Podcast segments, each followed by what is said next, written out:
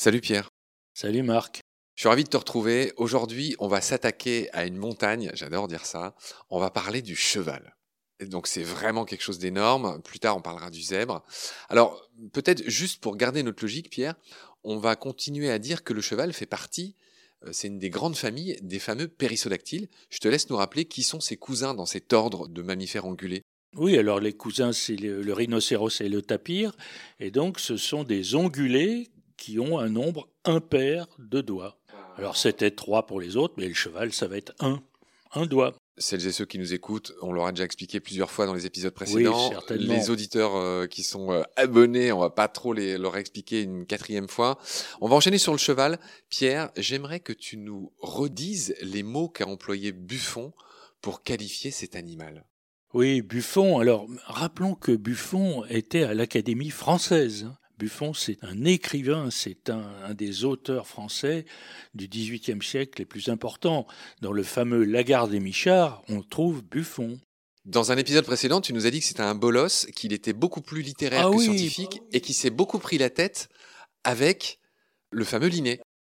Dans le monde anglo-saxon, on a tendance à ignorer Buffon hein, et on ne vénère que Linné. Bon, alors là, c'est un bel exemple parce que dans son histoire naturelle, Buffon, il nous fait vraiment de la littérature. Donc, euh, la plus noble conquête que l'homme ait jamais faite est celle de ce fier et fougueux animal qui partage avec lui les fatigues de la guerre et la gloire des combats. Aussi intrépide que son maître, le cheval voit le péril et l'affronte. Oui, effectivement, c'est pas très scientifique. C'est très beau, mais c'est pas de la science véritablement. Hein. Voilà, mais ça mérite d'être cité vraiment. Oui, et c'est drôle parce que la plus noble conquête de l'homme, alors ça c'est une expression qui est restée, et du coup ça me fait penser au meilleur ami de l'homme qui est plutôt le oui, chien. Oui, effectivement. Il y a peu d'animaux qui se disputent ce genre de titre un peu ronflant quand même. Oui, bah, les grandes domestications euh, sont là.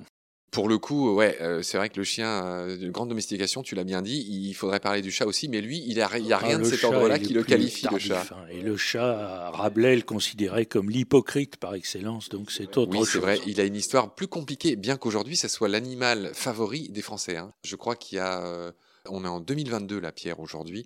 Il y a 15 millions de chats en France, 8 millions de chiens. Quasiment, il y a- c'est- c'est- ça varie du simple au double. Il y a encore 20 ans, il y avait autant de chats que de chiens en France. Le chat a un succès tardif énorme. Bref, on raconte ça dans d'autres épisodes de Baleine sous Gravillon. Donc là, on va enchaîner, Pierre, sur bah, notre matière, qui est l'histoire, l'étymologie, la culture. Est-ce que tu nous parlerais pas de cette double étymologie du cheval, qui est equus en latin et hippos en Ah grec? oui, ça c'est vraiment très important. A priori, on, on pourrait penser que c'est des mots qui n'ont aucun rapport, alors qu'au contraire, ils sont issus de la même racine indo-européenne, qui se transcrit par quelque chose comme equo, equo, avec une sorte de diphtongue KW. Que se passe-t-il? Dans l'évolution phonétique, une partie de cette diphtongue peut l'emporter sur l'autre. Donc si le K l'emporte, equo, on oublie le wo et il n'y a plus que le K, et nous voilà avec le latin equus. Si au contraire, on force sur le wo qui rapproche les lèvres, on oublie un peu le K, on n'a plus que wo, on se rapproche, ça fait B et même P, et voilà que on tombe sur hippos, avec un P là où il y avait le K en latin. Et en gaulois, justement, ben on est du côté du P. On dit d'ailleurs des langues à P, des langues à K. Et donc, en gaulois, Epo, d'où notamment la déesse Epona, la déesse gauloise du cheval, qui est toujours représentée sur un cheval. J'ai envie de dire par Toutatis et par Bélénos, comme disent Astérix On et peut dire Obélix. ça, on peut dire ça. Il n'y avait pas que Toutatis et Bélénos, il y avait Epona. Pierre, on va quand même dire un mot sur euh, comment on dit cheval dans les autres langues. En espagnol, c'est caballo. Voilà. En anglais, c'est horse. Et en allemand, c'est das. Je me souviens que c'est euh, euh, un nom neutre. hein, c'est das Pferd. Oui. Et c'est drôle parce que ces mots ressemblent pas du tout à cheval. Alors comment euh, cheval Alors, est venu euh, Oui, enfin, cavallo et, et cavallo aussi. Hein, c'est le, c'est caballus en latin. Ça reste un cas dans, en espagnol et en italien, et il y a le chuintement qui apparaît dans le mot cheval en français. Donc c'est quand même la même origine latine. hein. Horse, là encore, on a une correspondance indo-européenne. Horse, ça se relie un peu à la notion de course, le K et le H qui se correspondent. Donc horse, c'est l'animal qui court. D'ailleurs, on dit le coursier hein, pour un cheval euh, d'apparat. Pferd, c'est vraiment très particulier.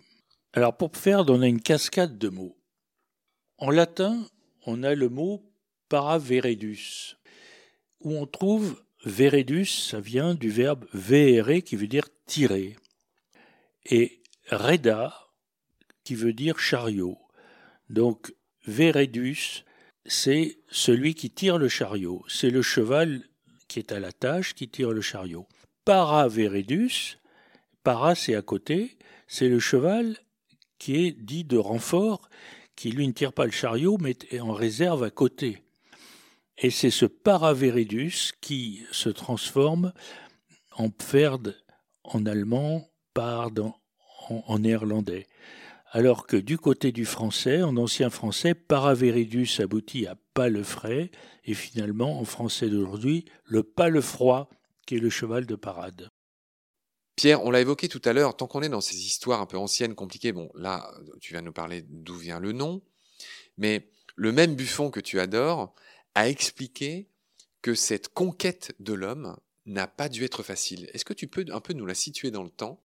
On pense que la domestication du cheval est arrivée en dernier hein, dans toutes les grandes domestications qui ont commencé avec le chien il y a 12 000 ans, euh, c'est passé par les chèvres, les moutons. Euh, on pense même aujourd'hui que le chien a aidé l'homme à domestiquer les chèvres, les moutons et autres ongulés. Tu indiques dans ton livre que ça, se serait fait vers le troisième millénaire, 3000 avant Jésus-Christ? On, arrive au cheval seulement au troisième millénaire, alors qu'on on était bien avant pour les autres animaux que je viens de citer.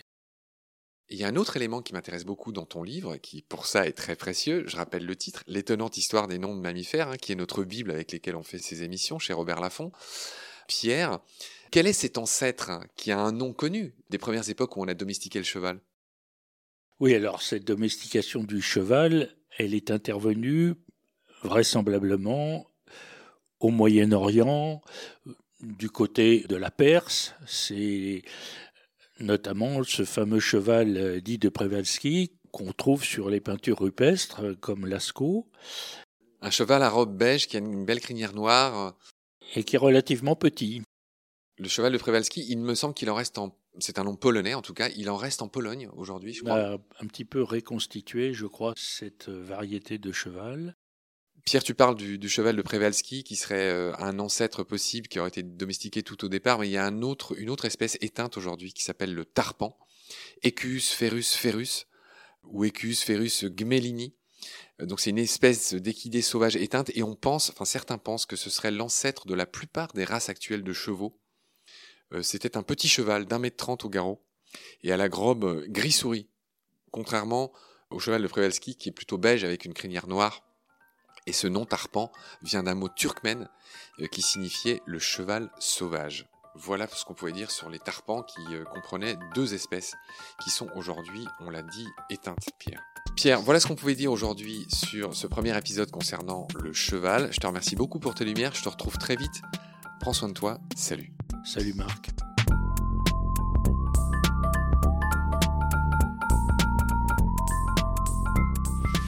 I've seen things you people wouldn't believe.